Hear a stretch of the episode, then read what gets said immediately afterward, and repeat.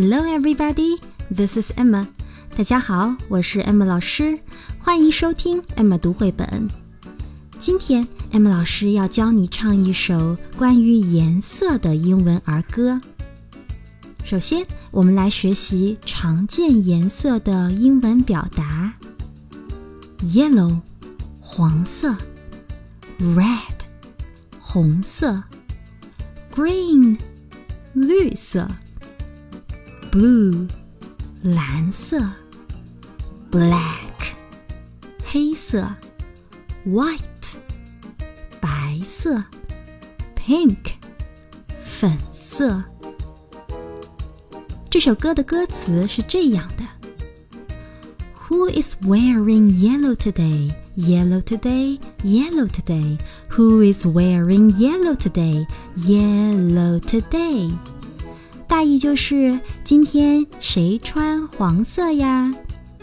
后面的段落呢，就是把 yellow 换成其他颜色就好了。接下来，大家就跟着 Emma 老师用比较慢的节奏来唱一遍这首歌吧。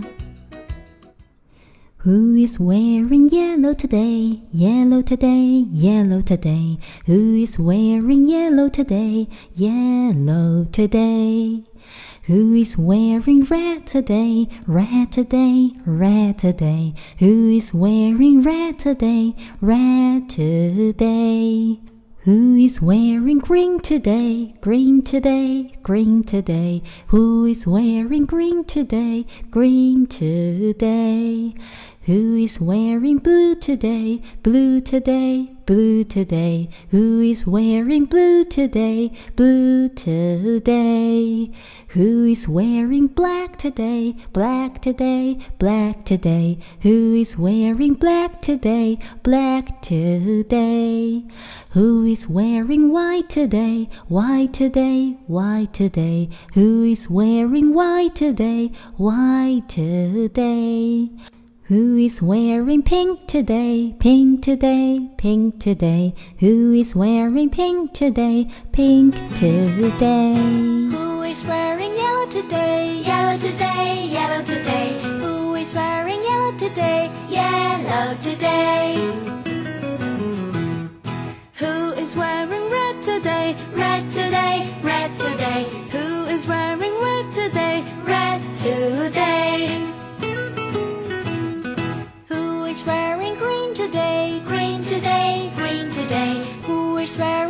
today? Green today. Who is wearing blue today? Blue today, blue today. Who is wearing blue today? Blue today.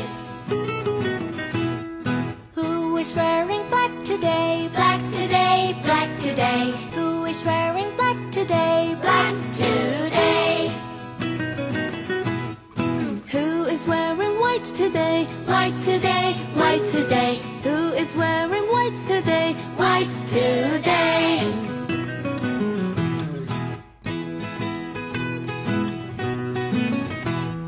Who is wearing pink today? Pink today, pink today. Who is wearing pink today? Pink today. 你学会这首歌以及各种颜色的英语表达了吗？Thanks for listening. See you next time. Bye bye.